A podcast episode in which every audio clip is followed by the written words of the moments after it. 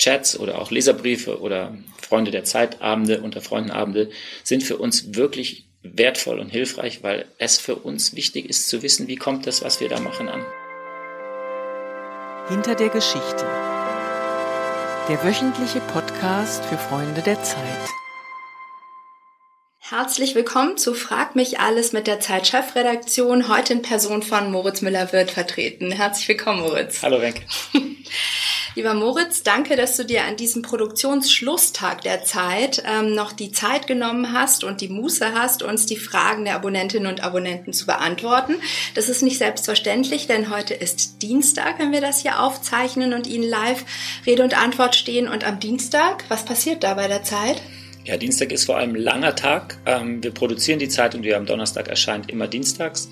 Und ich komme auch gerade, es ist ja ein besonderer Tag heute, weil in, im Unterhaus in London über den Brexit diskutiert und hoffentlich noch rechtzeitig für unseren Produktionsschluss abgestimmt wird, sodass wir heute eine besondere Situation haben. Normalerweise sind wir immer so zwischen 11 und 12 Uhr fertig. Äh, Wenn es heute aber länger geht, ähm, kann es auch sein, dass wir den Redaktionsschluss ein bisschen nach hinten verschieben, weil wir natürlich dieses Ergebnis, wenn es denn eines gibt, ähm, am Donnerstag den Lesern präsentieren wollen. Und einordnen, natürlich. Ich habe mich noch gar nicht vorgestellt. Mein Name ist Wenke Chanakakis. Ich leite das Programm Freunde der Zeit, in dem wir regelmäßig unsere Abonnentinnen und Abonnenten live und persönlich, aber auch im Podcast oder in Formaten wie diesen einladen, hinter die Geschichte ihrer Zeitung zu blicken, um die Themen, die unsere Redakteure, aber auch unsere Leser am meisten interessieren, zu diskutieren. Und eine der am häufigsten gestellten Fragen hat nichts mit dem Brexit zu tun, auch nichts mit Trump oder Dieselfahrverboten. Die am häufigsten gestellte Frage, die bei uns bei den Freunden der Zeit ähm, aufläuft, hat mit dem Entstehungsprozess der Zeit selbst, unserer Zeitung zu tun. Wie, äh, wie überprüfen wir bei der Zeit die Fakten?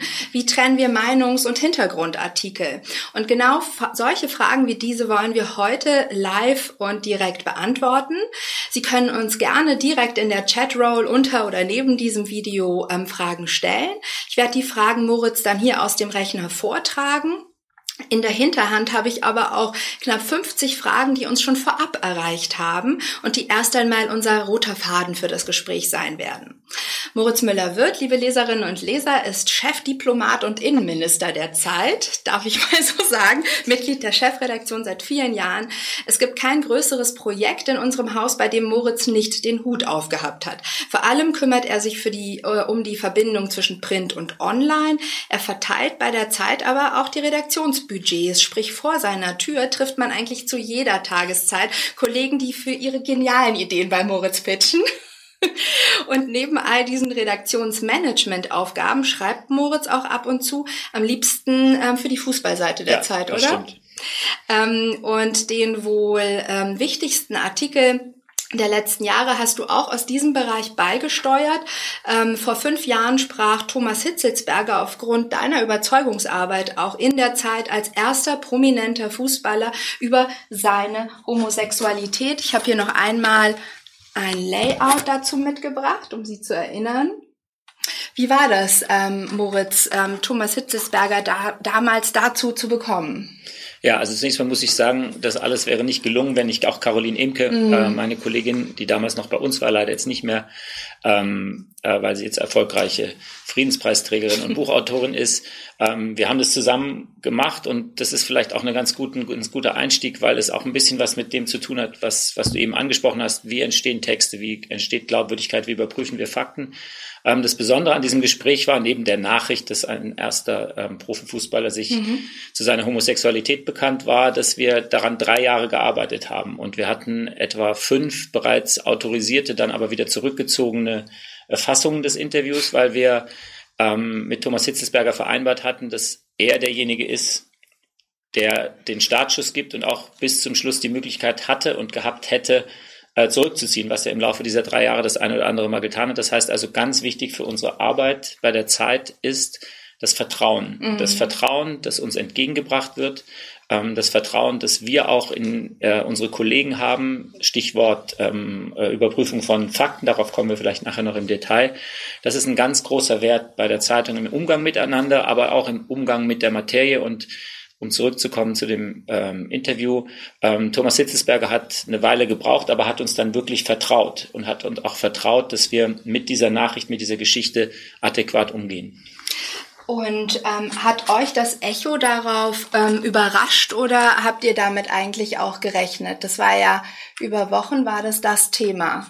Ja, also wirklich überrascht hat uns nicht, weil es natürlich eines der wenigen wirklich noch gehüteten Geheimnisse war. Jeder weiß ja rein statistisch, dass ähm, es eine hohe Anzahl an homosexuellen äh, Fußballprofis in der Bundesliga geben muss bis zum heutigen Tag hat sich aber nur Thomas Hitzelsberger ähm, ähm, dazu bekannt. Damals auch schon Ex-Profi, muss man sagen. Bis zum heutigen Zeitpunkt hat keiner der Aktiven sich ähm, zu einem solchen Schritt, ähm, äh, einen solchen Schritt gewagt.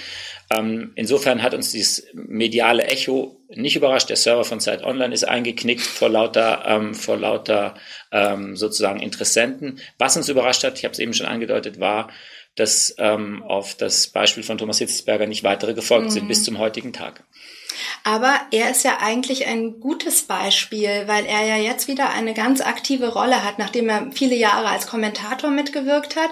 Aber jetzt ist er wieder, du musst mir helfen, ich bin ganz unbewandert. Äh, Sportvorstand, äh, Sport, äh, Sportvorstand der VfB ja. Stuttgart. Und das wirklich Interessante, deshalb ist es auch ein guter Moment, darüber nochmal zu reden. Ähm, in dieser ganzen Frage, dass er Sportvorstand geworden ist in einer für den VfB Stuttgart ja schwierigen Phase.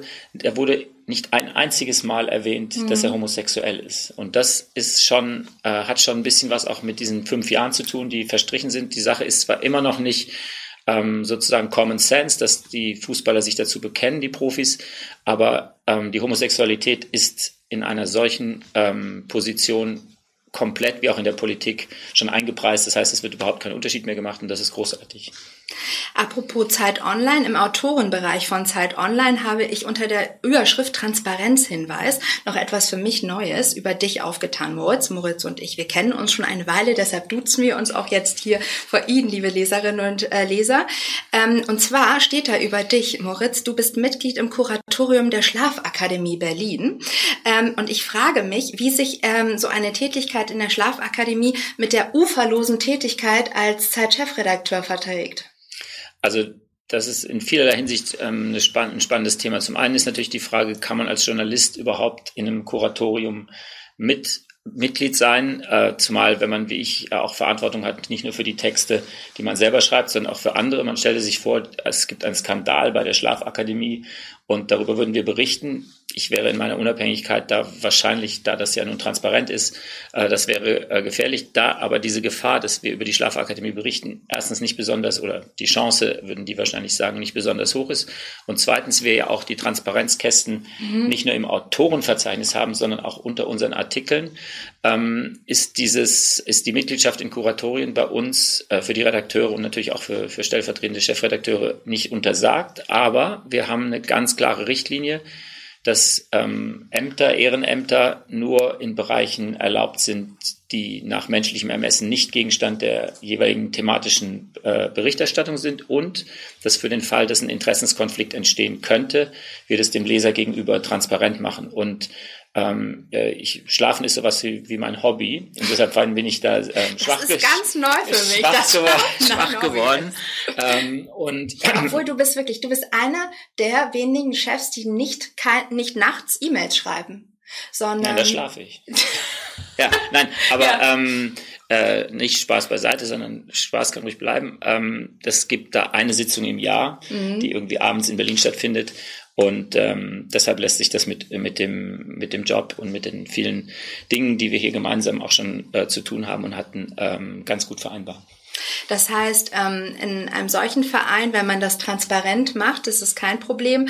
Ähm, aber ähm, was sind solche No-Gos vielleicht noch bei Zeitjournalisten, wenn du sie einstellen würdest oder wenn ein Kollege zu dir zum Beispiel ins Zimmer kommt und fragt, kann ich zum Beispiel Mitglied der SPD gründen? Genau, also wir haben da, äh, wir haben da äh, auch klare Regeln, einen, einen sogenannten Code of Ethics in dem Dinge, äh, in dem Dinge klar geregelt sind, Mitgliedschaft in politischen Parteien ist, ist ganz interessant. Wir können das nicht verbieten, weil das das mhm. Persönlichkeitsrecht der Redakteure beeinträchtigen würde. Also wir können nicht sagen, wenn du Mitglied bei den Grünen bist, darfst du bei uns nicht Redakteurin werden. Ähm, wir können das aber empfehlen und nahelegen. Ähm, legen das auch sehr nahe und empfehlen. Es gibt, glaube ich, wenn ich das richtig im Kopf habe, es gab mal, viele werden ihn noch kennen, mit Michael Naumann, ein namhaftes SPD-Mitglied bei uns in der, in, der, in der Redaktion. Dann ist das klare Kriterium, da gilt für die SPD das gleiche wie für die Schlafakademie, nämlich es muss ähm, transparent gemacht werden und natürlich dürfen SPD-Mitglieder in der Regel nur unter besonderen Umständen über die SPD schreiben.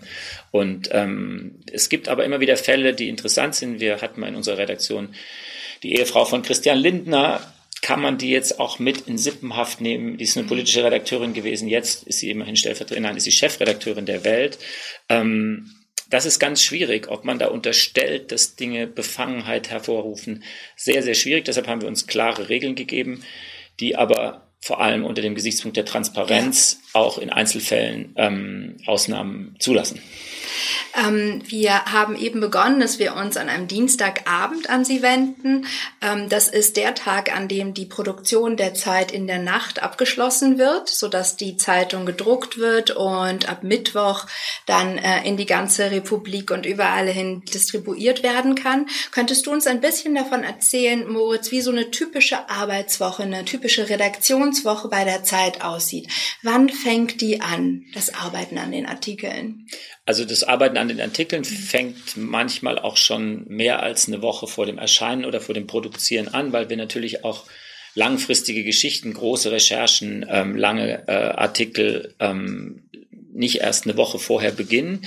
Aber ich finde, für den Zeitablauf ist ja eigentlich eher wichtig, wie die Zeitung produziert wird. Also es beginnt eigentlich damit, dass wir uns am Donnerstag, das haben wir jetzt gerade etwas vorgezogen, äh, um halb äh, zwölf oder um Viertel vor zwölf am Donnerstag ähm, treffen, um über die Ausgabe zu reden, die wir, also übermorgen treffen wir uns dann, um über die Ausgabe zu reden, die wir am Dienstag produziert haben, die dann von vielen von uns, äh, besonders vom Chefredakteur, ähm, am Mittwoch gelesen wird und gelesen werden muss damit wir am Donnerstag darüber diskutieren. Und dann ist am Ende dieser Konferenz, die in etwa anderthalb, manchmal auch zwei Stunden dauert, wird das Programm der neuen Ausgabe ähm, vorgetragen. Die einzelnen Ressorts, vertreten durch ihre Ressortleiter, tragen das Programm ihrer Ressorts für die kommende Ausgabe vor.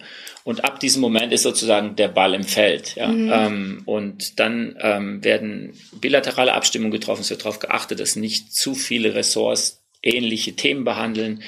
Dann werden, dann ähm, kommt am Freitag das erste Mal ähm, eine erste optische äh, Strecke, wie wir sagen, also Seiten werden nebeneinander gelegt oder gehängt, um zu gucken, ob die Bilder zusammenpassen, ob nicht fünf in fünf Ressorts hintereinander Köpfe oder Menschen die Aufmachung, also die, die tragenden Bilder sind. Und dann ähm, ist aber eigentlich noch so ein bisschen Ruhe übers Wochenende. Ich habe ja lange auch Tageszeitung gemacht. Das ist wirklich ein großer Vorteil, dass man am Wochenende, wenn man nicht selber schreibt oder recherchiert, eigentlich ein bisschen Ruhe hat. Und dann läuft der Apparat wirklich heiß am Montag. Und am Montag ist eben um halb elf ähm, ist die äh, Ressortleiterrunde für die aktuelle Ausgabe. Davor haben schon alle Ressorts mhm. getagt und dann wird sozusagen die letzte Mischung gemacht. Und das betrifft in erster Linie natürlich die, wie wir sagen, aktuellen Ressorts, also wie jetzt hier Politik, Wirtschaft, natürlich die Seite eins. Dann wird darüber gesprochen, ähm, welches sind die Leitartikelthemen. Dann wird nochmal darüber gesprochen, ob der Titel, den, für den wir uns entschieden haben, immer noch gut in der Woche steht, ähm, wie, das, wie es bei uns heißt. Und dann wird eben bis heute, also Dienstag, in die Nacht werden die Artikel ähm, durch die Korrekturen, äh, durch das Korrektorat geschickt. Sie werden vorher redigiert. Es werden ähm, Längen abgestimmt. Es werden, ähm, kommen wir vielleicht nachher auch noch drauf, das Verhältnis zwischen Bild und Text ähm, justiert und ähm, es wird hart diskutiert, weil ganz viel, ganz oft natürlich auch Texte zu lang sind oder Bilder zu klein oder zu groß. Ähm, ja, und dann läuft das alles wie, äh, wie in so einen Trichter ähm, rein am Dienstagabend und die allerletzte Seite meistens, die eben, wie wir sagen, zugemacht wird, äh, Dienstagnacht ist eben die, die erste Seite äh, mit den Leitartikeln und ähm, dann ist der Mittwoch Konferenztag, Lesetag, ähm, Recherchetag und am Donnerstag starten wir dann in die neue Woche. Ähm, du hast es eben schon ähm, angedeutet, dass es verschiedene Entscheidungsebenen gibt. Ähm, wer entscheidet denn was bei der Zeit? Was entscheidet der Chefredakteur, was die Ressortleiter und was auch die einzelnen Autoren oder ja. Bildredakteure an so einer Zeitung, wenn wir jetzt mal beispielhaft dieses Stück nochmal nehmen? Ja, also das Stück ist insofern jetzt, verzeih Wenke, das nee. ist nicht so ein gutes Beispiel, okay, weil wir ja da drei Jahre dran gearbeitet ja. haben Und das war eine Entscheidung, die eigentlich nur Caroline Inko und ich getroffen haben, weil wir eben gesagt haben, wir bleiben da dran. Ehrlich gesagt, meistens. Nähe genau. Und, und ehrlich gesagt, auch meistens außerhalb der normalen Arbeitszeit haben wir halt mit Thomas Hitzesberger diese, dieses Interview vorbereitet und, und drei Jahre irgendwie mit ihm kommuniziert auf diese oder jene Weise. Also das heißt mündlich und mit, bei Besuchen und so weiter. Aber normalerweise ähm, haben wir eine relativ große Autonomie durch alle Bereiche. Also natürlich trifft bei uns der Chefredakteur die letzte Entscheidung ob ein Text gedruckt wird oder nicht. Aber schon die Frage, ob der Chefredakteur jeden Text gelesen haben kann, muss man eindeutig mit Nein beantworten. Der Chefredakteur kann im Vorhinein, im Vorhinein, äh, am Donnerstag hat er meistens alle Texte gelesen, Giovanni Di Lorenzo, aber im Vorhinein kann der Chefredakteur, zumal wenn er auch selber schreiben muss oder darf oder will, nicht alle äh, Texte lesen. Das heißt also, es gibt eine große Verantwortung der Ressortleiter. Die Ressortleiter der Ressorts, größere Ressorts wie, wie Politik, Feuilleton oder Wirtschaft, aber auch die Leiter und Leiterinnen von kleineren Ressorts wie der Fußballseite oder dem Ressort Glauben und Zweifeln, haben eine weitgehende Autonomie mhm. äh, in der Entscheidung. Sie tragen diese Entscheidung vor am Donnerstag. Manchmal gibt es auch Anregungen aus der Runde. Das können Redakteure sein, die anregen, die irgendwas gelesen haben und sagen, glaubt ihr nicht, dass wir das machen müssen. Es kann natürlich, kommt es auch vor, dass die Chefredaktion Anregungen gibt, aber das Blatt entsteht eigentlich in den Ressorts. Die Ressortrunden sind die Themenrunden und natürlich haben wir, Stichwort jetzt Brexit, natürlich haben wir auch Ereignisse, auf die wir hinarbeiten, wo wir dann koordinieren müssen, in welchem Ressort läuft das. Eine ganz oft meistens oder ganz oft jede Woche geführte Debatte ist, bündeln wir die Sachen oder ist es für den Leser und die Leserin besser, dass an verschiedenen Stellen Dinge auftauchen. Aber die Entscheidung, die endgültige Entscheidung fällt der Chefredakteur, die Chefredaktion. Aber im Prinzip machen die Ressortleiter mit und in ihren Ressorts das Programm. Zwei Fragen gerade aus dem, aus dem Chat. Paul Tischler möchte gerne wissen, worin besteht denn der Unterschied zwischen Chefredaktion und Herausgeberschaft? Äh, das kann man gut erklären. Ähm, der, der Chefredakteur ist einfach der Chef im operativen Geschäft. Er ist sozusagen die höchste hierarchische Instanz äh, in, der, in der Redaktion. Er hat das letzte Wort. Er ist der Chef. So wie bei anderen der CEO oder der, ja, Geschäftsführer. Der Geschäftsführer, mhm. ja. Geschäftsführer haben wir auch, aber es ist sozusagen letzte Instanz. Die Herausgeber sind ähm, ganz oft ähm, ehemalige Chefredakteure und haben im operativen Geschäft formal und auch real ähm, nicht mehr Entscheidungsgewalt. Sie sind durch ihre Erfahrung und durch ihre Verbundenheit mit dem Haus für uns wichtige, äh, wichtige Kolleginnen und Kollegen, die gelegentlich auch in Konferenzen noch sind und äh, auch als Autoren, wie unser Herausgeber Josef Joffe, ähm, wertvolle Beiträge leisten. Sie sind aber ähm, in der Hierarchien einfach nicht mehr eingebunden. Sie können Anregungen geben, sie können Texte anbieten und die werden dann meistens auch gedruckt. Aber sie können jetzt nicht sagen, ähm, dem Chefredakteur sagen, ich glaube, ähm, wir sollten mal diesen Leitartikel machen mhm. oder den. Das können sie sagen, aber letztlich sind die Herausgeber im operativen Geschäft äh, ohne Befugnis. Eine weitere Frage aus dem Chat. Ähm, da ist jemand daran interessiert, ähm, nach deiner Meinung zu dem Konzept des Newsrooms. Wie sinnvoll findest du das? Ist sowas für die Zeit denkbar? Wo findest du es gut? Deine Einstellung. Also dazu? wir haben, das ist ja, wird uns jetzt ja noch in, die, in den nächsten, ähm, in der nächsten Dreiviertelstunde rund begleiten. Wir sind ja immer mehr und werden auch so wahrgenommen eine Marke. Es gibt natürlich die Printredaktion, die sitzt hier in Hamburg und dann gibt es aber eine nahezu, nein nicht ganz, aber jetzt inzwischen fast schon gleich große Online-Redaktion, die sitzt äh, in Berlin. Und der Newsroom ist ja ein klassisches, typisches Online-Phänomen. Es gibt inzwischen auch bei anderen Zeitungen, nicht bei uns, in allen äh, Newsrooms, die, ähm, wo eben Print und Online gemeinsam sitzen. Das sind aber eher bei Redaktion, das ist eher bei Redaktionen der Fall, die eben nachrichtlich getrieben sind, die eben eine Nachricht recherchieren und sie dann auf online bringen und dann am nächsten Tag in der Tageszeitung in einer etwas modifizierten Form. Für uns als äh, Wochenzeitung würde ein Newsroom, wie der Name schon sagt oder wie man aus dem Namen schon herleiten kann, nicht viel Sinn machen, weil die Nachricht als solche ist für uns in der gedruckten oder digital verbreiteten Wochenzeitung mhm. nicht relevant, wäre jetzt ein bisschen verkürzt gesagt. Sie ist natürlich Ausgangspunkt von ganz viel, aber die Nachricht als solche, sie zu produzieren, ähm, sie sozusagen zu diskutieren, im Newsroom zu überlegen, was machen wir damit, wie schnell machen wir das, wie, was kann, äh, was hat das zu bedeuten, das ist für eine Wochenzeitung kein Kriterium. Ich war am Anfang, ich bin ja jetzt schon auch ein bisschen älter, also ich habe, ähm, als ich die ersten Newsrooms gesehen habe, auch bei Zeit Online bin ich richtig nervös geworden, weil ich bin noch so Einzelbüro oder Doppelbüro oder Dreierbüro sozialisiert und ich hatte immer gedacht, ich kann das nicht es ist ein Gewusel und so weiter. Man kann sich überhaupt nicht vorstellen, dass man, sich da, konzentrieren kann. Ist aber so, wenn man da mal war. Wir haben, ich habe auch bei Online mal eine Woche Praktikum gemacht, wie wir alle. Und es hat eine ganz eigene Dynamik, eine eigene, ähm, eine eigene Stimmung. Man sieht sich, man geht mehr rum, man kann bei den Leuten vorbeigehen. Wenn ich irgendjemand treffen will, dann muss ich immer eine Tür aufmachen, also erstmal meine eigene und dann auch die, wo ich hingehen will. Und deshalb ähm, bin ich immer noch, muss ich zugeben, immer noch froh, dass ich nicht in einem Newsroom arbeite oder in einem Großraum, Groß, Groß, Großraum.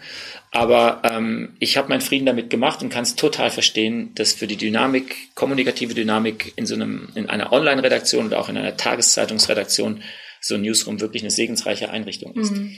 Also man kann sich vorstellen, dass es wahrscheinlich auch dort Sinn macht, wo eine Geschichte nicht auch mal für eine längere Zeit abgeschlossen ist und dann erst mit einer Woche Zwischenlauf weitergearbeitet wird, sondern es ein ständiges Ping-Pong ist und ein Weiterdrehen auch von Themen.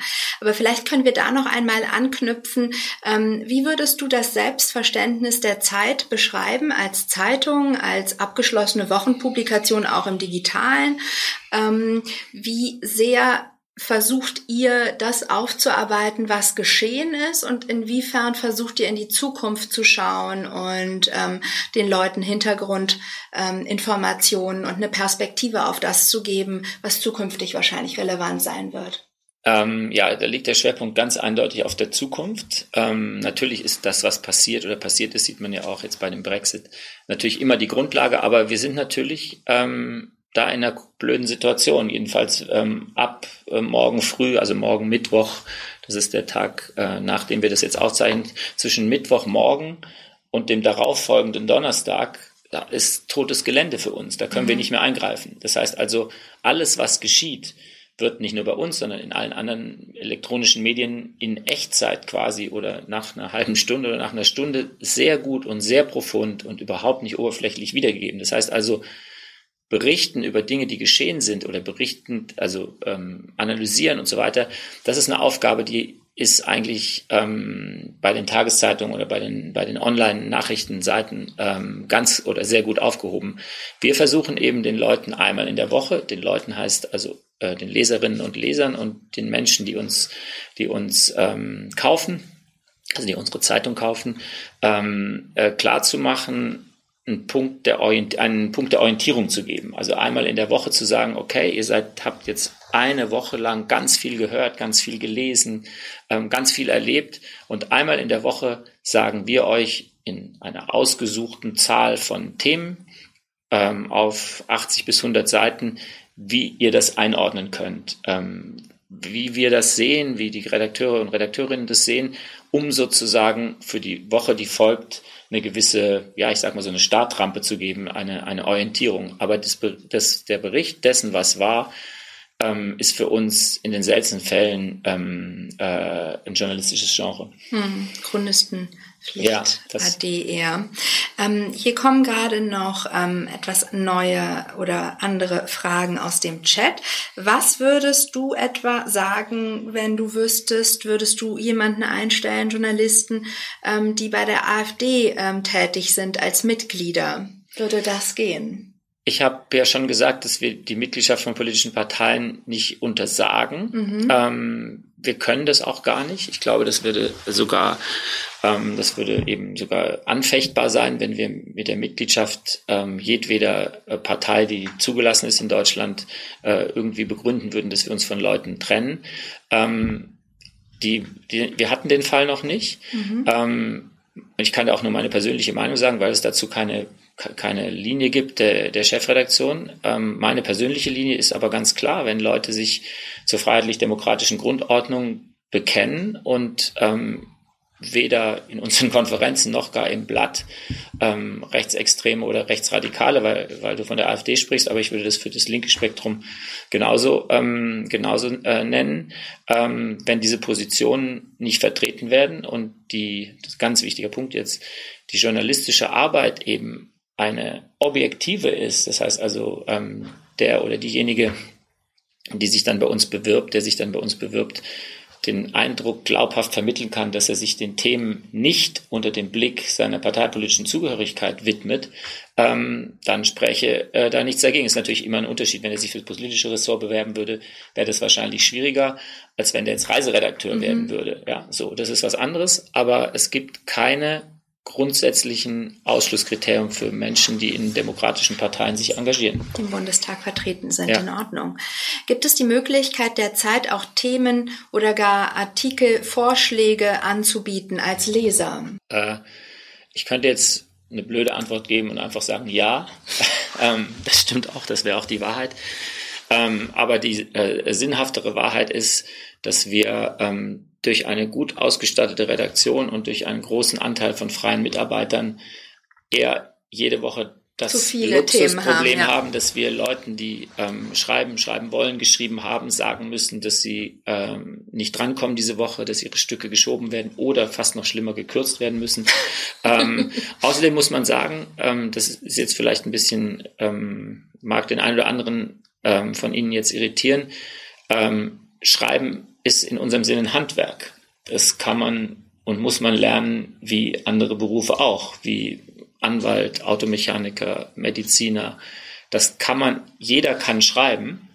Also die meisten Leute können jedenfalls schreiben, weil sie es in der Schule lernen, mhm. aber journalistisches Schreiben muss man lernen. Und deshalb ist natürlich, gibt es auch Begabungen, die jetzt nicht auf einer Journalistenschule waren und Texte, die großartig sind von Menschen, die äh, nicht das Handwerk gelernt haben.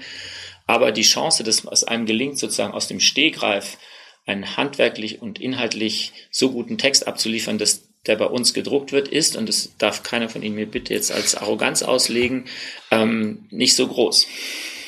Das ist ähm, genau einfach ein Handwerk und auch eine Übung. Ja, es, es gibt ja auch eine Ausbildung. Also wir sind ja alle Journalisten geworden, äh, wirklich in einer nicht harten Schule, aber in einer, in einer Ausbildung. Und mhm. die ersten zehn Texte werden einfach zurückgegeben, weil sie einfach Mindestens. keine, ja, oder 20, ja. Es werden auch manchmal jetzt noch Texte zurückgegeben, ja. Also ähm, das soll man sich nicht zu einfach vorstellen. Aber ich glaube, Anregung war einerseits ähm, das, das Thema. Ich glaube auch, dass auch natürlich das Selektieren von Themen und die Einschätzung von Relevanz ist natürlich ebenso eine journalistische Tätigkeit, die geübt und ähm, ausgebildet wird. Das Selektieren von Inhalten. Aber was wir ja zum Beispiel äh, schon hatten, da erinnere ich mich, dass ähm, Leser uns auf ein besonders spannendes Thema aufmerksam gemacht haben oder ein eigenes Erlebnis Leben hatte. Ich erinnere mich, wir waren mit Malte Henk aus dem Dossier auch schon bei Unterfreundenabenden häufig unterwegs, weil ein Schweizer Leser einen Rucksack eines Flüchtlings an einem griechischen Strand gefunden hat und das an Malte geschickt hat mit der Bitte, ob er die Route und den, den, den Besitzer dieses Rucksacks ausfindig machen könnte. Ja, also ich ähm, wollte jetzt, nachdem ich diese äh, etwas klare rote Linie gezogen habe, die da auch bleibt, ähm, will ich gerne aber was sagen, was genauso wahr ist und genauso ehrlich ist natürlich. Ähm, jeder Hinweis unserer Leser ist uns willkommen. Ja, also ähm, das ist, muss man wirklich sagen und daraus werden das muss man sagen, in den seltensten Fällen dann Geschichten, aber das Feedback. Ab und zu werden es mit die Besten. Das werden also, ab und zu die Besten. Ja, wir hatten, wir hatten letzte oder vorletzte Woche hatten wir eine Geschichte drin, da hat uns jemand geschrieben, der war in einem Gerichtsprozess äh, irgendwie als Zeuge und da wurde sozusagen ein anderer Zeuge von dem Staatsanwalt verhaftet, also einfach mhm. äh, im Gerichtssaal, ja, so. Und das hat er uns geschrieben und gesagt. Und zwei, drei Wochen später hatten wir eine Geschichte über diesen Staatsanwalt, der eben nicht nur einmal, sondern mehrmals einfach Zeugen, äh, Zeugen verhaftet hat im Gerichtssaal. Ähm, also Hinweise, die Geschichten betreffen, Ideen, mhm. aber auch Reaktionen auf unsere Artikel sind wirklich für uns nicht nur wichtig, sie sind sozusagen das Lebenselixier der Zeitung, weil wir machen die Zeitung für die Leser, ja. Und wenn die Leser wenn wir uns da irgendwie abschotten würden vor, vor Reaktionen oder vor Ideen oder vor Anregungen, ähm, das wäre, ähm, das wäre das, das, der Anfang vom, ähm, das wäre der Anfang vom, das, das wäre dann sozusagen der Anfang vom Ende. Aber ähm, was eben schwierig ist, ist eben die in die operative, ähm, in die operative Arbeit immer so zu integrieren, dass die Menschen dieses vorschlagen, ähm, damit zufrieden dann selber sind. Ja. ähm, auch äh, recherchieren dürfen und schreiben dürfen äh, für die Zeit. Ähm, eine Sache, die du, glaube ich, noch nicht erwähnt hast und die vielleicht auch nicht alle da draußen wissen, ist, dass alle Leserbriefe, die sich direkt auf einen Artikel beziehen oder einen ähm, Reporter unseres Hauses direkt ansprechen, werden auch von den Redakteuren selber beantwortet, nicht wahr? Werden sie absolut, also sollten Ihr habt sie... sogar einen Roboter eingeführt wir dafür, haben- der erinnert daran. Genau, ja. das, das blinkt dann immer ganz hektisch auf den Bildschirmen. Es ist aber richtig. Wir hatten am Anfang große, also ich fand es auch irgendwie komisch, ja, ähm, weil es irgendwie so eine. Es kostet auch Zeit einfach Nee, natürlich. ich meine die Hinweise allein. Also Mhm. ich denke eigentlich ist es so selbstverständlich, dass wenn, wenn ein Reporter oder ein Redakteur oder eine Redakteurin Mhm. angeschrieben wird, dass die antworten. Ähm, war es aber offenbar nicht. Ähm, und deshalb werden wir jetzt immer, bei mir ist es ja selten, weil ich nicht so viel schreibe, aber die Leute, die viel schreiben, die kriegen dann manchmal, Kollegen wie Bernd Ulrich oder sowas, die, die, die viele Meinungsstücke schreiben, die kriegen dann manchmal so 200, 300 Leserbriefe und müssen und werden jeden dieser Briefe beantworten. Dass nicht jeder immer zwei Seiten oder eine ellenlange Mhm. Mail bekommt, darum, da verstehe ich die Kollegen, ist ja auch klar, aber jeder dieser Briefe wird gelesen. Der Chefredakteur beantwortet jede Sache, also natürlich nicht immer mit handgeschriebenem Büt auf handgeschriebenem Büttenpapier, aber aus dem Büro von ihm oder auch ähm, von ihm selbst gibt es Antwort. Ähm, das ist eine vornehme Pflicht, die für uns wichtig ist und die beweist das, was ich eben äh, versucht habe klarzumachen oder deutlich zu machen, dass für uns die Leser, deshalb auch die Freunde der Zeit, die du ja nun fabelhaft ähm, Tag für Tag und Woche für Woche und Abend für Abend ähm, mit den Unterfreundenabenden und anderen Aktivitäten ähm, bespielst, ähm, das ist für uns das Ein und Alles. Wenn wir die Leser nicht mehr haben oder nicht hätten, könnten wir einen, könnten wir hier den Laden dicht machen. Ähm, eine Frage aus dem Chat nun zur Qualitätsprüfung. Die haben wir auch am Anfang in der Anmoderation schon angeteased.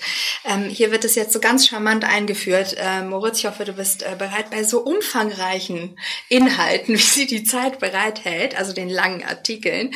Wie stellen Sie da eigentlich die Qualitäts- und Faktenprüfung sicher? Zweitrecherchen, ähm, wie war das auch hier nach der Spiegel-Affäre? Sie meinen wahrscheinlich den Fall von Klaas Relotius, der ähm, in einigen seiner Reportagen auch ähm, Figuren fingiert hat. Ähm, wie gehen wir damit um? Was haben wir daraus gelernt? Hm.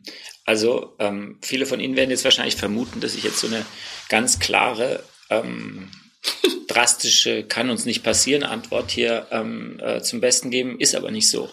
Also kann uns nicht passieren, würde ich immer sagen. Ein Fall wie der angedeutete Klaas Relotius-Fall kann uns nicht passieren. Also kann ist ja falsch, wird uns nicht passieren und ist bei uns ähm, jedenfalls nach meiner Einschätzung nicht vorstellbar.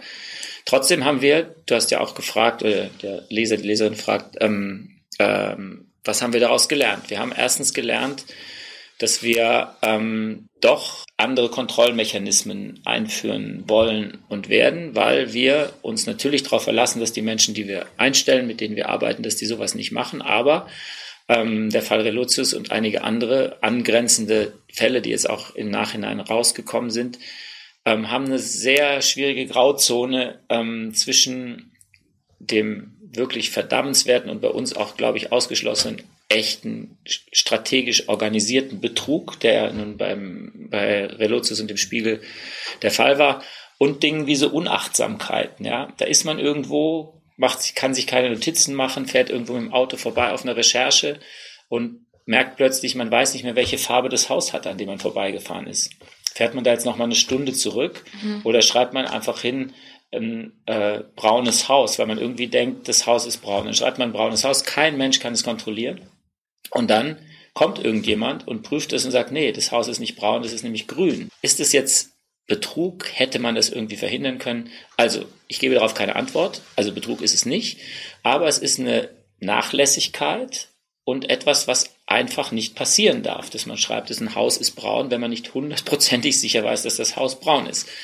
Und das ist das Learning oder das, was wir daraus gelernt haben aus diesem Fall Relotius, dass wir ähm, mit unseren Redakteuren seither im, in einem sehr intensiven Gespräch, es gibt eine Arbeitsgruppe bei uns, wie wir sicherstellen können, dass wir alle dieser Versuchung, eben an so einem Haus vorbeizufahren und dann zu sagen, ist ja doch egal, ob das braun oder grün ist, ich schreibe jetzt mal braun, spielt bei der Geschichte auch gar keine Rolle, mhm. schreibe ich jetzt halt einfach mal, wie wir das sensibilisieren können, dass das nicht geht, obwohl es kein Verbrechen, sondern nur eine Schlamperei ist. Und wir werden auch, ähm, das haben wir gerade vorhin äh, besprochen, sofern es ist jetzt hier heiße Nachrichten, wir werden auch, ähm, wie wir das vorhin gerade genannt haben, so eine Art Doping-Testverfahren machen, mm. dass wir eben zwei, ein, zwei okay. Texte in der Woche, die von, also einfach spontan aussuchen, die wir dann von einem Kollegen, einer Kollegin, vielleicht auch einem Dokumentar aus der, unserer Dokumentationsabteilung einfach wirklich engstmaschig ähm, prüfen lassen. Einfach um ein bisschen die Motivation zur Genauigkeit noch ein bisschen anzuheizen. Was nicht geht, will ich auch ganz offen zugeben. Wir können auch im besten Fall nur einen Bruchteil unserer Artikel auf diese Weise checken. Ähm, aber dass wir mehr checken müssen und wollen, ist eines der Dinge, die eine sind, äh, ist eines der Dinge, die wir ähm, gelernt haben aus dem Fall Relotius. Ich habe noch eine andere Geschichte mitgebracht, eine meiner Lieblingsgeschichten des letzten Jahres, Seehofers 69, eine große Dossiergeschichte aus der zweiten Hälfte des letzten Jahres über die 69 Flüchtlinge, die abgeschoben wurden zum Geburtstag Horst Seehofer. Die haben wir alle recherchiert. Wie muss man sich bei so einer aufwendigen äh, und großen Recherche jegliche Überprüfung vorstellen? Bittet ihr, dass die Kollegen Notizbucheinträge haben? Ähm, auch muss das Interview irgendwie auf dem Ton als Tonträger vorliegen. Welche Standards haben wir da jetzt schon? Ja, also wir haben, das kann ich ja ruhig zugeben, die, genau. ähm, die vor dem Fall Relotius haben wir keine ähm, organisierte Form von Kontrolle gehabt. Also ich fange mal mit Selbstverständlichkeiten an, die aber eigentlich jeder Journalist lernen muss. Es gilt zum Beispiel immer das Zwei-Quellen-Prinzip. Also man darf Dinge nur schreiben, wenn man sie von zwei voneinander unabhängigen Quellen, also es können Schriftstücke sein, es können Menschen sein, bestätigt bekommt. Also irgendwas einfach zu sehen und zu beschreiben, muss manchmal sein, weil wenn nicht immer in Begleitung ist, aber im Prinzip gilt das Zwei-Quellen-Prinzip. Das wird bei vielen Reportagen ein interessanter Hinweis, den man leicht vergisst, schon deshalb gewährleistet, weil ja ganz oft ein Fotograf dabei ist. Mhm. Also da sind schon mal zwei Leute und der Fotograf, das war ja auch bei Relotius so in einer der Geschichten der Fall, dass der Fotograf plötzlich die Geschichte gelesen hat und gedacht hat, hä, Moment, das war doch anders, das war anders, als der das beschreibt. Also, also erstaunlich, dass jemand wie Relotius das nicht vermutet hat, dass der Fotograf die Geschichte liest und so, aber das ist schon mal ein, ein Sicherungsmechanismus. Ähm, wir haben aber, das will ich kurz mal dazwischen, wir haben kein Misstrauen gegenüber unseren Leuten. Das haben wir überhaupt nicht. Wir gehen nicht davon aus, dass einer von unseren Mitarbeiterinnen und Mitarbeitern ähm, auch nur schlampig ist. Und trotzdem halten es für nötig, dass wir, und das ist ein weiterer Punkt, an dem wir gerade arbeiten, dass wir Sachen, du hast es angedeutet, dass wir die Reporter, gerade die eben allein in Kriegsgebieten sind, wo man ihnen wirklich nicht sagen kann, du musst jetzt hier sozusagen auf dein Leben achten, musst du eher als jetzt zu gucken, ob du jetzt noch eine dritte oder eine vierte Quelle kriegst, dass wir dann schon ähm, die bitten, uns die Quellen mit Namen und mit Handynummer zu nennen oder auch mal ein Handyfoto zu machen von der Szene, die man äh, beschreibt und die eben nicht in, durch den Fotografen in dem Foto abgedeckt ist. Also es gibt da schon eine ganze Reihe von Maßnahmen, die eben auf dem sehr schmalen Grad zwischen Misstrauen und notwendiger äh, notwendiger Sicherung der, äh, im Sinne der Leserinnen und Leser verläuft. Und wir arbeiten gerade an so einem Katalog wie ganz viele andere, das weiß ich, ganz viele andere Redaktionen auch.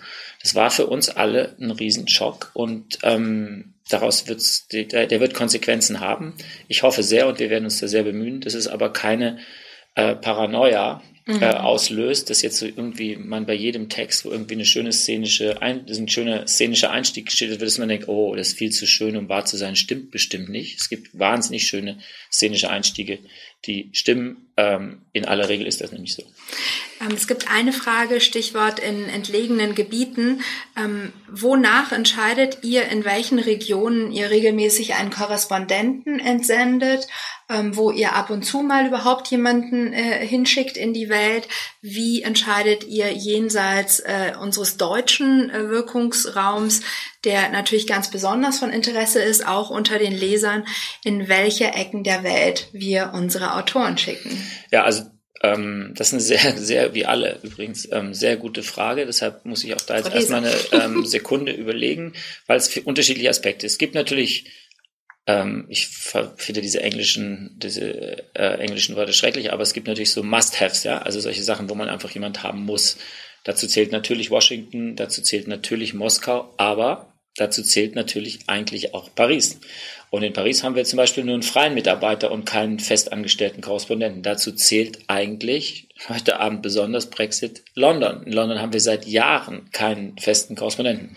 Dafür haben wir, weil wir dort, und da kommen wir jetzt an die Frage der Auswahlkriterien, weil wir jemanden haben, der sich sehr dafür interessiert und der zum Teil, also der sozusagen auch äh, der biografische Hintergrund ist, haben wir ähm, jemand jetzt in China ähm, äh, das muss eigentlich auch sein, hatten wir auch in den letzten Jahren immer jemand, aber das ist so eine Sache, da sagt man, okay, also wenn da jemand mit Kompetenz in der, in der Redaktion ist, ähm, kann man das notfalls auch machen. Ja, so. An, das ist meine Meinung, aber andere sagen, China muss. Ähm, aber ich habe ja vorhin gesagt, wir sind gut ausgestattet in der Redaktion, das würde ich auch nach wie vor sagen oder jetzt auch wiederholen. Aber was das Korrespondentennetz betrifft, sind wir wirklich am untersten Rand. Also wir haben äh, noch jemanden äh, im Nahen Osten. Wir haben eben, wie gesagt, in Washington, in Peking, äh, in Washington, in Peking, in Moskau, in Afrika zum Beispiel haben wir niemand. Mhm. Ähm, äh, also das ist, das ist eng und wir versuchen eben die Möglichkeiten, die wir haben, eben übrigens auch finanziell, das sind auch teure Sachen immer, wenn die mit Familie da äh, irgendwo hinziehen, die Kolleginnen und Kollegen in Einklang zu bringen mit den redaktionellen Bedürfnissen und mit der Möglichkeit, gegebenenfalls alternativ auch von hier zu reagieren. In Südamerika haben wir, glaube ich, auch noch einen, ja, Thomas Fischer auch genau, halbe. Genau, aber da sind mhm. wir, das tatsächlich jetzt auch keine, äh, kein Geheimnis. Es gibt manchmal eben auch Korrespondentenstellen, die aufgrund von Neigung von mhm. Kollegen sind. Thomas Fischermann wollte damals nach Südamerika und da er ein großartiger Kollege ist und den Wunsch hatte und damals standen die Olympischen Spiele und die Fußballweltmeisterschaft bevor, haben wir gesagt, okay, das passt. Aber wir haben ihm auch gleich gesagt, dass er danach wieder zurück muss. Und jetzt hat er, ähm, lebt er dort immer noch mit seiner Familie und hat seine Stelle reduziert und arbeitet ein halbes Jahr hier und ein halbes Jahr dort. Mm, bringt die spannendsten Abenteuergeschichten ja, ja, ganz überhaupt toll. mit. Schreibt Bücher darüber, ganz toll. Ähm, Stichwort Relevanz. Ich weiß nicht, ob du es eingebracht hast oder ob es jetzt ganz frisch von den Lesern kommt. Relevanz ist so spannend. Was ist der Zeitfilter für Relevanz? Welche Kriterien müssen erfüllt sein, damit es eine Relevanz für die Zeit hat, ein Thema? Als Leser liest sich das Ergebnis dann meist sehr relevant, aber das hat ja vorher einen Filter durchlaufen, wird hier angemerkt. Ja, das ist so ein bisschen wie die Coca-Cola-Formel, ähm, ähm, die auch keiner kennt, aber ich kenne die, den Rele ich könnte den Relevanzfilter. Intuitive Intelligenz. Ja, aber es ganz wichtig, Nein. ganz wichtig ist, äh, dass wenn es heißt die Zeit, muss man immer sagen, es kommt drauf an, wen Sie fragen. Und es kommt drauf an, wer gerade im Politikressort der Blattmacher ist. Es gibt Oder nicht die Zeitlinie, auf die irgendwo gibt, niedergeschrieben Es gibt keine Linie. Es mhm. gibt keine Linie. Und es gibt manchmal Kolleginnen und Kollegen, die so klug und engagiert für ein bisschen abseitige Themen werben, dass die Relevanz plötzlich entsteht in der Diskussion, in der mhm. Konferenz. Mhm. Wenn man das Thema einfach auf einem Blatt Papier stehen hätte sehen, dann oder in einer Mail kann ich mal darüber irgendwas schreiben, hätte man gesagt, nee, sorry, nicht relevant.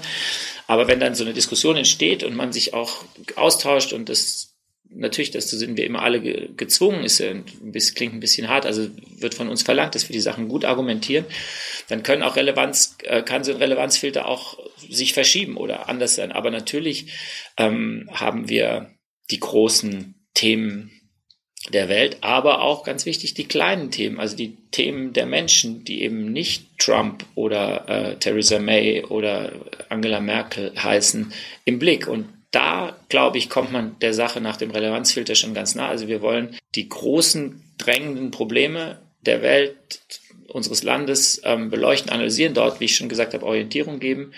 Aber wir wollen auch das Leben der Menschen, unserer Leser, unser eigenes Leben spiegeln und begleiten. Das sind so zwei Kriterien für Relevanz.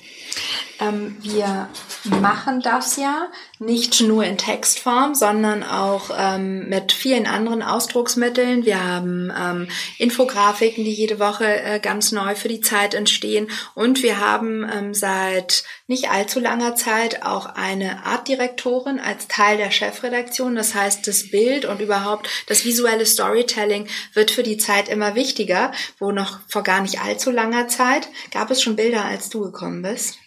Äh, Schwarz-Weiß. ja, das muss man, man, sich, mal vorstellen. vorstellen. Genau. Und jetzt machen wir inzwischen Wirtschaftsgeschichten so auf. Mit einem fast halbseitigen, großformatigen Bild.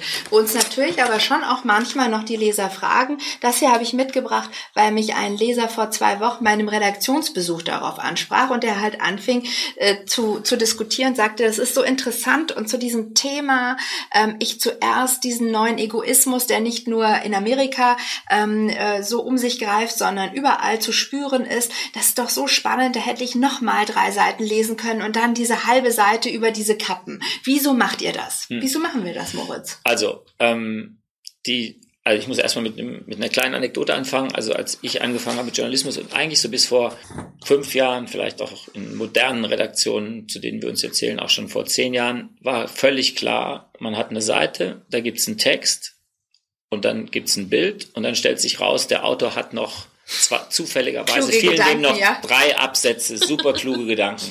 Die hundertprozentige Lösung, also in hundertprozent der Fällen war die Lösung, dann machen wir halt das Bild kleiner, was auch sonst.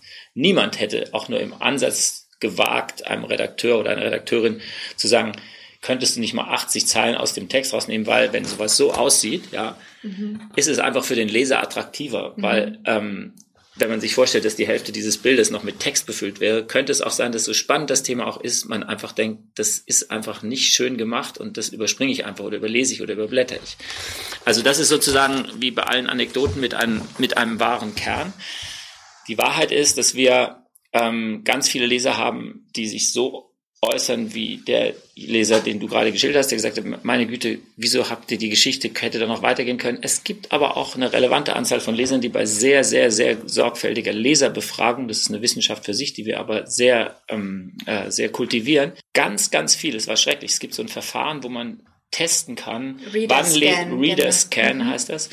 Da kriegen dann äh, die Testpersonen so, ähm, so Stifte in die Hand so mit Sensoren und ähm, in dem Moment, wo sie genau, aufhören zu lesen, Finger, sie fahren, genau. sie fahren sozusagen mhm. mit dem Stift auf den Zeilen entlang. Und in dem Moment, wo sie aufhören damit, ähm, wird das abgespeichert durch den Elektroden.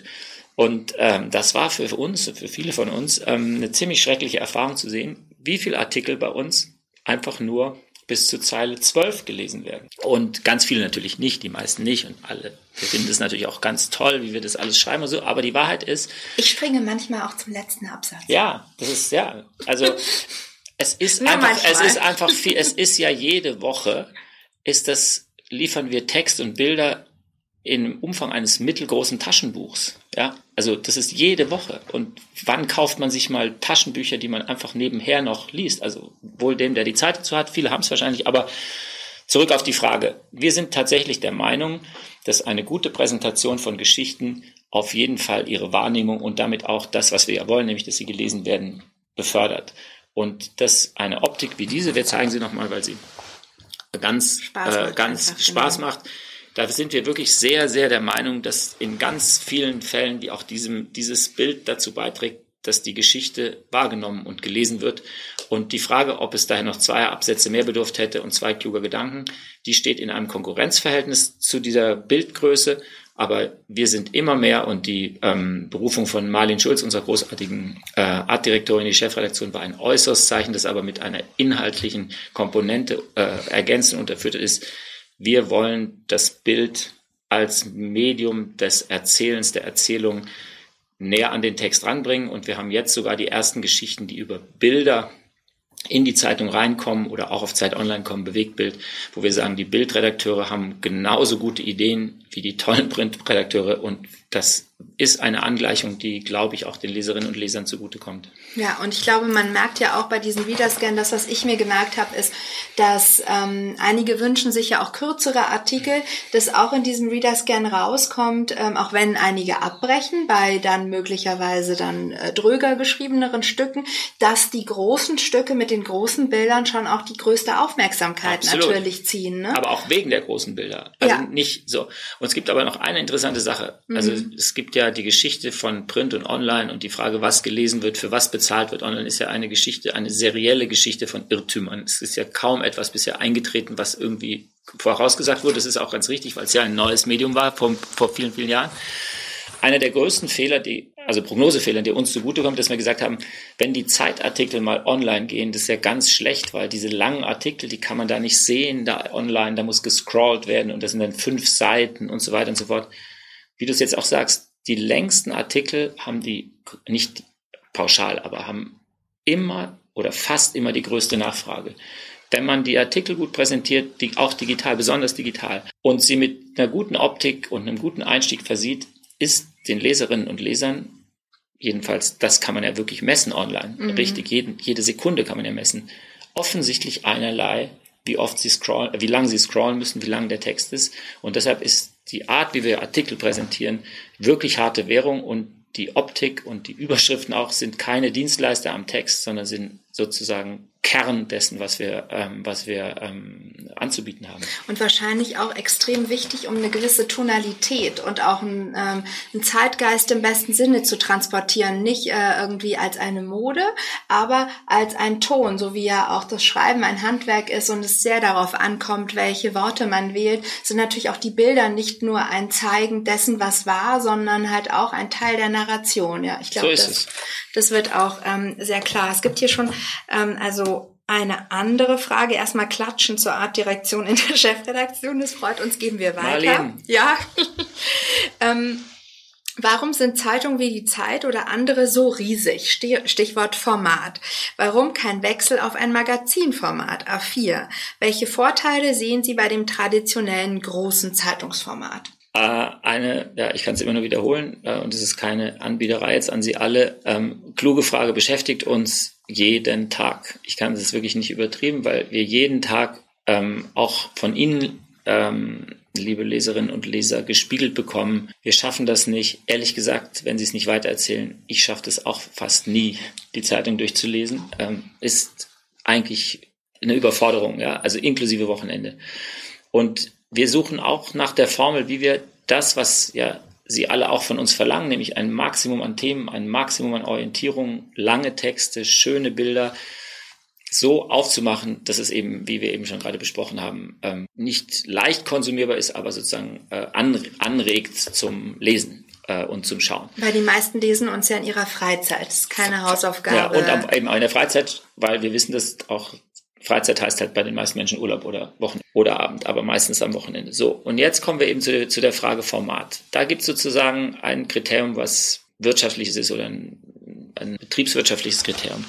Es gibt ja unterschiedliche Märkte von Printpublikationen. Es gibt den Magazinmarkt, ähm, der Spiegel, der Stern sind da drin und es gibt den Zeitungsmarkt. Der Magazinmarkt ist für uns, Spiegel ist ja nur das beste Beispiel, Stern auch noch, ähm, da gibt's wirkliche Platzhirsche, die für uns ja schwer zu knacken sind, weil die haben besseres Papier, ähm, die haben eine andere Art von, die sind handlicher und so weiter. Und Sie haben ja aber gefragt, warum machen wir es nicht genauso? Antwort ist, weil wir in dem Markt, in dem wir sind, nämlich der gedruckten, auf Zeitungspapier gedruckten Wochenzeitung, Gott sei Dank, Klopf auf Holz, ähm, eine Marktführerschaft haben. Und ein Wechsel in dieses Haifischbecken der Magazine wäre für uns wobei wir eben auch gar nicht wissen, ob wir Magazinjournalismus können, sage ich gleich noch was dazu, wäre für uns ein enormes Risiko. Hier sind wir im Augenblick ähm, in einer guten Position, die wir jede Woche versuchen zu verteidigen und unseren Lesern mehr Leser zu gewinnen und die, die da sind, zu halten. Also das wäre ein, ein enormes unternehmerisches Risiko.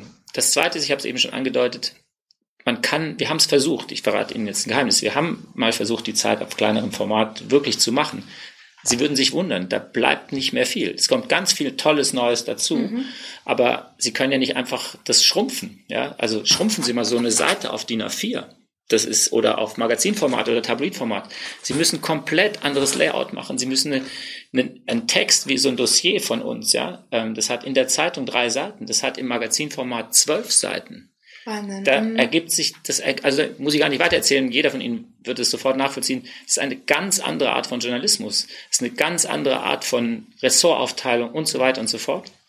Trotzdem werden wir uns die Frage immer wieder stellen, ähm, weil wir immer auch gespiegelt bekommen von Ihnen, den Leserinnen und Lesern, ähm, dass sie leiden, wenn sie, wenn sie im Zug oder im Flugzeug nicht umblättern können ohne ihrem Nachbarn in, wie in einem Loriot-Sketch dann irgendwie äh, das Glas aus der Hand zu hauen oder es ist einfach auch zum Teil wirklich unpraktisch. Es ist sehr wir drehen viel. ja hier in den Räumen der Zeit der Akademie. Vielleicht sollten wir mal über eine Zeit der Akademie Origami oder so nachdenken. So können wir uns machen. Aber letzter Satz von ja. mir zu diesem Thema.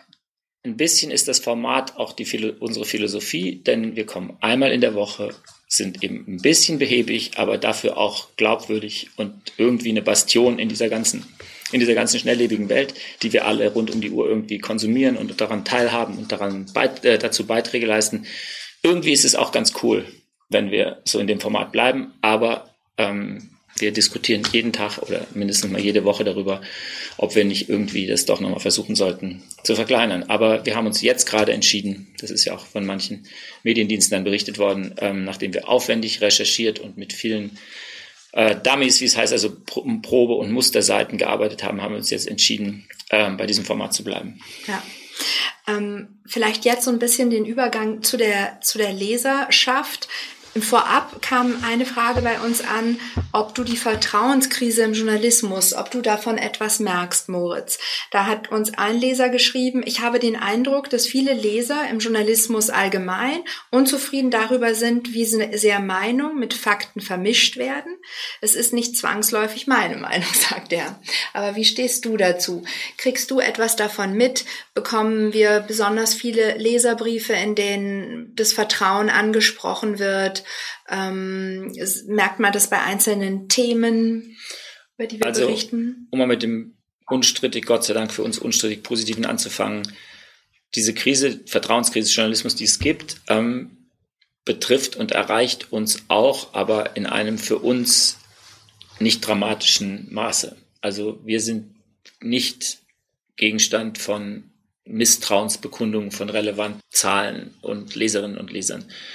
Trotzdem ist ein bisschen wie bei dem Fall Relotius, den du angesprochen hast, ähm, können wir uns da nicht entziehen. Wir können nicht sagen, wir sind die tolle Zeit, kommen jede Woche und glaubt uns mal und wir trennen das alles und so weiter. Denn ähm, wir haben ja auch, ich habe schon gesagt, nicht als Zeit, aber einzelne unserer Autoren oder eigentlich alle Autoren, die Meinungsstücke schreiben, haben natürlich eine Meinung. Da steht ihr Name drüber und da kann es schon und ist es auch bei uns in der Vergangenheit manchmal zu Entwicklungen gekommen, die in den Augen der Leser uns als, ich nenne mal das böse Wort, als Kampagne gespiegelt wurden, weil wir offenbar aus der Sicht der Leserinnen und Leser einseitig mhm. über oder auch durch die Themenauswahl einseitig über bestimmte Dinge berichtet haben. Jetzt kann man sagen, wenn ein Autor halt die Meinung hat, dann schreibt er halt zwei, auch, kann auch zwei Wochen hintereinander die Meinung mal schreiben. Aber da ist dann, wir haben ganz am Anfang über Entscheidungen und Eingriffsmöglichkeiten von Chefredaktion und so weiter gesprochen. Da müssen wir schon darauf achten, dass wir ein gutes Maß halten zwischen dem, was wir vielleicht auch mehrheitlich in der Redaktion finden und das, was unsere Pflicht zur Orientierung ausmacht, nämlich auch immer die andere Seite mindestens zu hören wenn nicht sogar auch wiederzugeben. Aber, und das ist sozusagen das, warum ich da, ähm, wie Sie hoffentlich merken, vergleichsweise entspannt bin, ähm, wir haben eben auch manchmal Situationen, also wir hatten, glaube ich, irgendwann mal innerhalb von drei Monaten zwei große Geschichten über Herrn Gauland von der AfD und ähm, eine lange Strecke im Zeitmagazin und dann, glaube ich, noch eine, ein, ein Porträt in der Politik oder umgekehrt. Und da bekamen wir halt sozusagen ähm, von beiden Seiten total konträres Echo. Die einen haben gesagt, wie könnt ihr so jemanden, der in der AfD ist, überhaupt so viel Platz einräumen? Und die anderen haben gesagt, endlich seid ihr mal von eurer, von diesen Leuten vermuteten linksliberalen mhm. ähm, Grundposition weg und endlich mal kommen hier auch die Menschen zu Wort, die im Land die Menschen und unsere Interessen vertreten. Und da können wir uns dann ganz entspannt zurücklehnen und sagen, okay, wenn das so ankommt, kann es jetzt so falsch insgesamt von der Mischung nicht sein. Aber wie auch bei den Fakten und dem braunen und dem grünen Haus, von dem ich vorhin sprach, müssen sehr aufmerksam sein und manchmal hat man eben auch ähm, hat man eben auch äh, eine Brille auf, die einem dann blind macht für die Dinge und auch deshalb. Sie merken schon, das war vorhin, was ich gesagt habe über den Wert der Leserinnen und Leser als als Feedback-Instanz. Wie sollen wir das merken, wenn Sie uns das nicht spiegeln? Also insofern sind solche ähm, Chats oder auch Leserbriefe oder Freunde der Zeitabende unter Freundenabende sind für uns wirklich wertvoll und hilfreich, weil es für uns wichtig ist zu wissen, wie kommt das, was wir da machen, an. Wie äh, gibt es sonst noch Mechanismen, wie ihr auch rauskommt aus dieser äh, oder wir alle rauskommen aus dieser Medienblase. Denn die meisten großen relevanten Qualitätsmedien entstehen in Metropolregionen, in Berlin, in Hamburg, in, in München. Wie kommt man da auch raus aus äh, der ähm, geht raus auch aufs Land, kriegt auch mit, äh, wo, ähm, wo, die Breit, wo der Breitbandausbau äh, stockt. Ähm, wie versucht ihr da auch mehr Diversität, Lebens-, Herkunfts-, aber auch Meinungsdiversität in das Blatt reinzubringen? Ja, also ich kann nur sagen, wir versuchen es nach Kräften, aber es gibt halt ein Limit, das, und deshalb ist dieses Wort von der Relevanz, das so einfach klingt und für mich oberflächlich gesehen so einfach wäre zu bestätigen, zu sagen, ja, wir haben Relevanzfilter hier, einen Relevanzfilter dort und Sie merken ja schon, irgendwie wird es dann schon immer was. Es ist verdammt schwierig, weil es ist, wir können ja nicht noch dicker werden, wir können ja nicht noch mehr Artikel veröffentlichen. Also das, was wir machen, ist, glaube ich, ein ganz gutes Maß, aber eher an der oberen Grenze dessen, was man als Leser innerhalb einer Woche verarbeiten kann, auch wenn man nur was, wie ich finde, reicht, drei oder vier oder fünf Artikel, die einem besonders interessieren, äh, liest. Wenn man jetzt in die Provinz geht und drei Seiten über den Breitbandausbau äh, in Mecklenburg-Vorpommern schreibt, dann ist es eine super Geschichte, aber es ist halt eine andere dafür nicht drin. Mhm. Und ähm, wir bemühen uns wirklich, und auch das ist immer wieder in den Konferenzen ein Thema. Also wir haben viele Autoren, die genau in diesem Sinne immer sagen, jetzt machen wir schon die 98. Geschichte über Robert Habeck oder äh, die, die, die, die 12. Geschichte über die Mieten Krise, in Hamburg. Mieten äh. in Hamburg oder, oder wie lange bleibt Merkel noch Kanzlerin und mhm. so weiter. Und die sagen, lasst uns rausfahren, da wo die Menschen sind und so weiter. Und das machen wir auch ganz viel.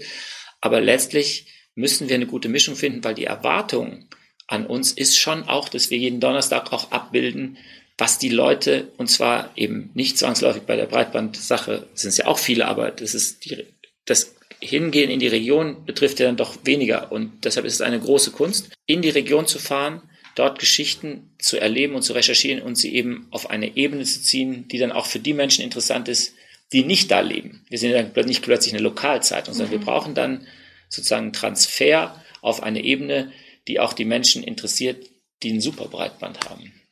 Was wir aber vielleicht auch haben, was finde ich zu dieser Frage der Leserin passt, ist, dass wir schon seit geraumer Zeit, ich glaube seit 2014 oder 15 haben wir diesen kleinen Kasten hinter der Geschichte, in dem wir immer wieder auch erzählen, wie kam diese Geschichte zustande, warum haben wir die ausgewählt, mit wem haben wir gesprochen, wer hat vielleicht auch nicht geantwortet, um da auch transparent zu machen, wie wir überhaupt auswählen. Das ist auch einer der Kästen, ähm, der uns inspiriert hat, bei den Freunden der Zeit, viele hinter der Geschichte Formate zu machen, Podcasts, aber auch Live-Elemente.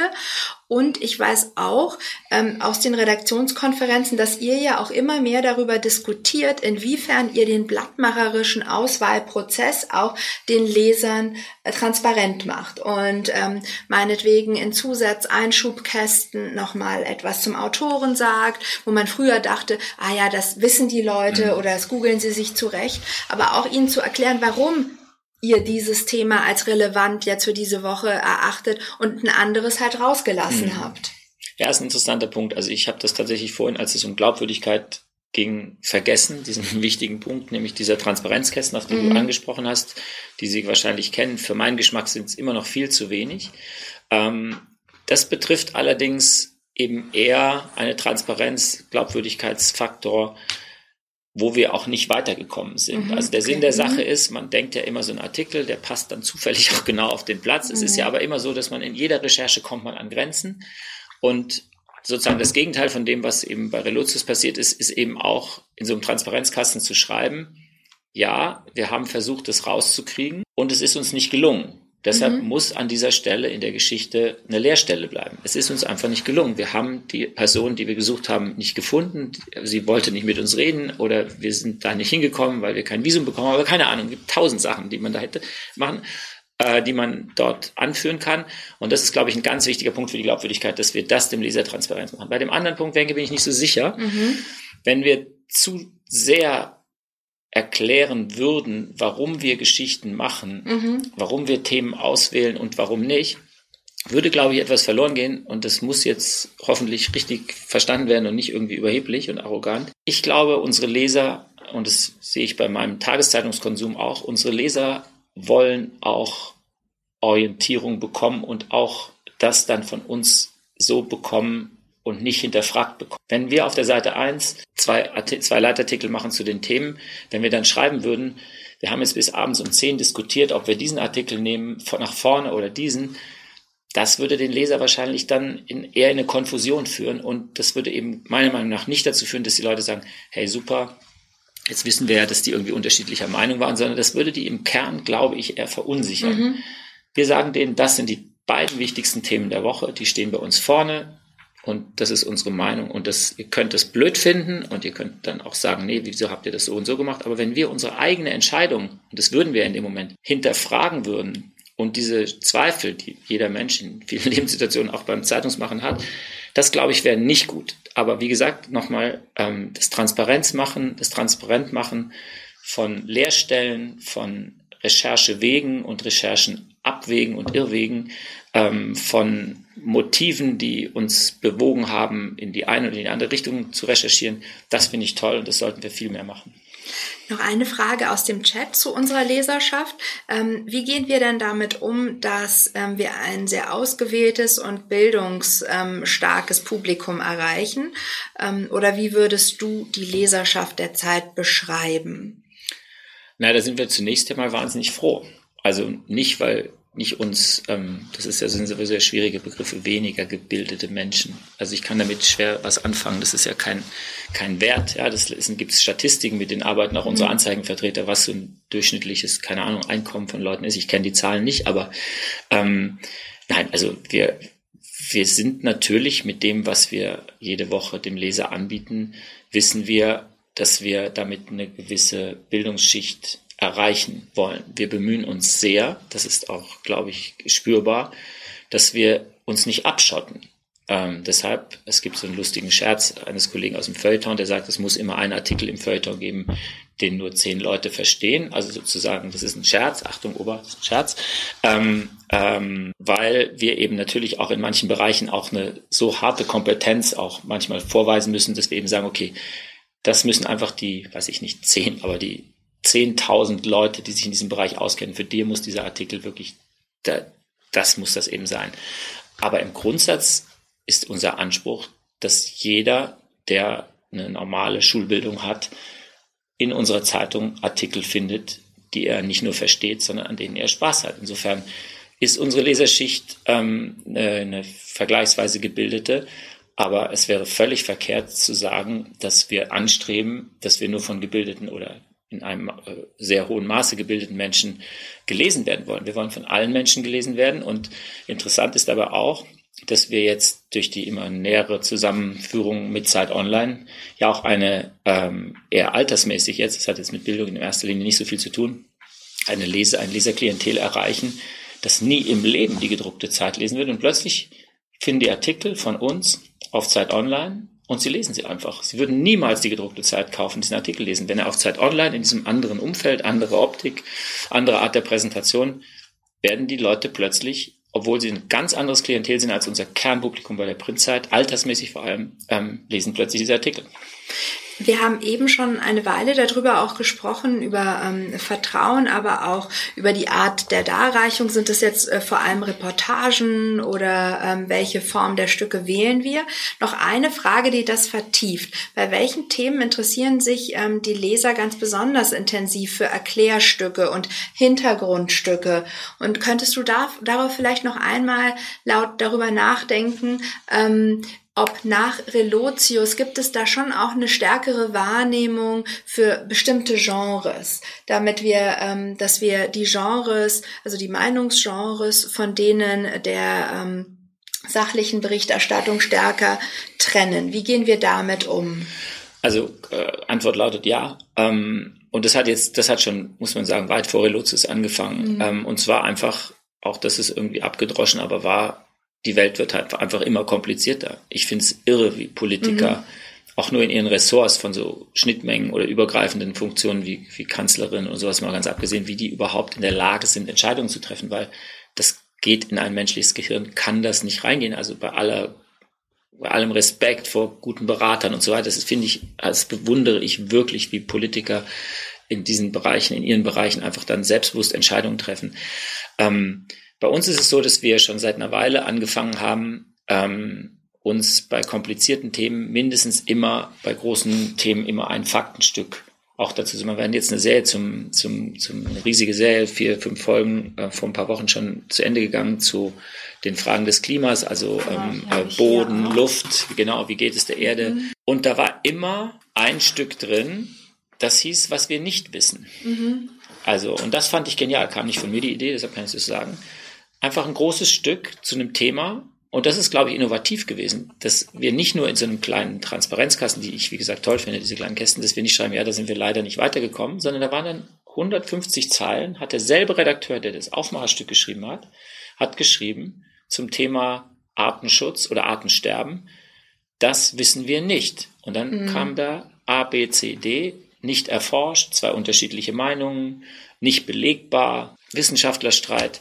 Und das ist das, was Glaubwürdigkeit macht. Und das ist das, was Orientierung gibt. Und das ist das, glaube ich, was wir tatsächlich immer stärker kultivieren müssen, dass wir einfach sagen, wir haben eine Meinung und wir haben manchmal auch eine krasse und radikale Meinung, verfechten Dinge, ohne eine Kampagne draus zu machen, auch gerne zwei Wochen hintereinander. Aber wir müssen immer sagen, so ist es. Das sind die Fakten, das ist die, der wissenschaftliche oder der ähm, faktische Zustand des jeweiligen Themas und erklären, was wir nicht wissen. Mhm. Vielleicht noch einmal ganz kurz zum, ähm, zum Internet. Ich glaube, dieses, äh, dieses Format, was wir auch gerade nicht wissen, ist auch eines, das bei Zeit Online sehr gut funktioniert. Sehr gut, sehr gut. Das haben gerade, wir von denen. Also die haben es früher angefangen als wir, muss ja, man sagen. Das ähm, gerade bei großen Debatten, aber auch bei Anschlägen, wo sich andere Kollegen ähm, mit ähm, mit ähm, Live-Formaten überbieten, dass wir da uns auch ein bisschen zurücknehmen und sagen, so, das wissen wir eigentlich noch nicht äh, bewusst. Hm, wie muss man sich denn die Zusammenarbeit zwischen Print und Online vorstellen, Moritz? Wie funktioniert das? Wie viele Stunden haben wir noch? Nicht mehr nicht mehr viel. Wir haben eigentlich äh, schon überzogen. Wir haben uns so eine Stunde angenommen. Jetzt sind wir bei eine Stunde zehn. Aber ich wollte noch zwei spannende Fragen ja. zu diesem Thema und dann weiß ich, Moritz muss ja zurück noch in die Produktion. Dann ähm, genau äh, beenden wir das. Ja. ja. Also ähm, wie die, also das, das kann man in der Tat nicht kurz beantworten. Ich will es versuchen, so knapp wie möglich zu machen. Also die Abstimmungsprozesse sind jetzt systematisiert. Das heißt, also wir haben wechselseitig in den Ressorts von Print und Online sind wir quasi in Echtzeit auf dem Laufenden, was da geplant und gemacht wird. Und natürlich ist der Austausch auch schon dadurch intensiver, dass jetzt jede Woche immer mehr und sehr, sehr viele Stücke von Print auch online erscheinen. Das heißt, auch dadurch ist einfach der Kontakt zwischen den Kollegen intensiver und wir haben gemeinsame Themenkonferenzen auf Ressortebene, aber auch auf Chefredaktionsebene und ähm, das wächst zusammen. Ich kann es einfach jetzt, es ist ein, ein abendfüllendes Thema, können wir gerne irgendwann nochmal speziell besprechen.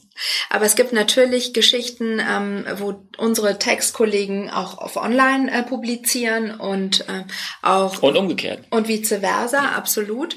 Ähm, die Artikel aus, aus dem Print werden immer häufiger auch online abgerufen. Es Für ein, Abonnenten, die meisten ja. sind verschlossen, ähm, weil wir der Meinung sind, dass ähm, wir das, was wir an die treuen Printleser verkaufen, nicht Online-Lesern umsonst geben sollten. Mhm. Deshalb ist das für, sind manche Artikel ausschließlich Abonnenten vorbehalten. Und ähm, ich kenne auch viele Projekte, äh, unter anderem auch aus den Chancen, glaube ich, am aktuellsten, womit äh, Aufzeit Online mit Crowdsourcing-Maßnahmen auch Geschichten überhaupt nochmal überprüft und auch mit Erleben angereichert werden. Zum Beispiel Hamburg, wie ist denn die Lage der Kitas? Da haben wir, glaube ich, ein großes Crowdsourcing-Projekt gemacht, wo sich die Leute dann auch ganz normale Leser ähm, auf Online gemeldet haben und von ihren eigenen Erlebnissen ähm, ja, und berichtet Bewegtbild, haben. Und Bewegtbild, natürlich. Also das ist ja auch auf der App, das darf man ja mit online nicht verwechseln. Es gibt ja auch eine Zeit-App, die auf iPad und iPhone jeden Donnerstag oder Mittwochabend die gesamte Ausgabe ähm, äh, sozusagen lesbar macht.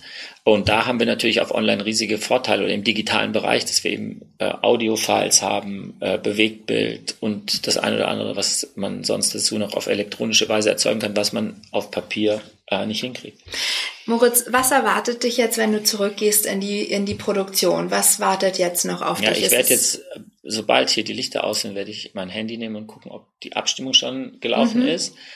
Ähm, und dann haben wir, müssen wir je nach Abstimmungsverlauf reagieren. Und dann haben wir noch, ähm, weil auch noch ein Streik in der Druckerei angekündigt wurde, wie ich kurz bevor ich hierher kam erfahren habe, haben wir auch noch Zeitdruck, dass wir eben nicht wie am Anfang angekündigt bis Mitternacht machen können, sondern um 11 Uhr echt fertig ist. Okay. Das heißt, wir treffen uns jetzt dann nochmal mit den, mit den relevanten Ressorts und besprechen nochmal kurz, ob wir noch Ajour sind auf der Seite 1 und dann geht's echt mit vollem Karacho in die letzte Kurve. Moritz, vielen, vielen Dank, dass wir dich über eine Stunde befragen und löchern durften. Das ähm, finde ich auch. Bitte schreiben Sie uns gerne, liebe Leserinnen und Leser, ob sich das Schreib, ob sich das Lesen der Zeit ähm, nach diesem Blick hinter die Kulissen für Sie auch ein bisschen verändert hat. Wir freuen uns auf Ihre Meinung ähm, und bis zum nächsten Mal verbleibe ich jetzt erstmal auf Wiedersehen und eine gute Schlussproduktion. Vielen Dank, Moritz. Ja. Danke.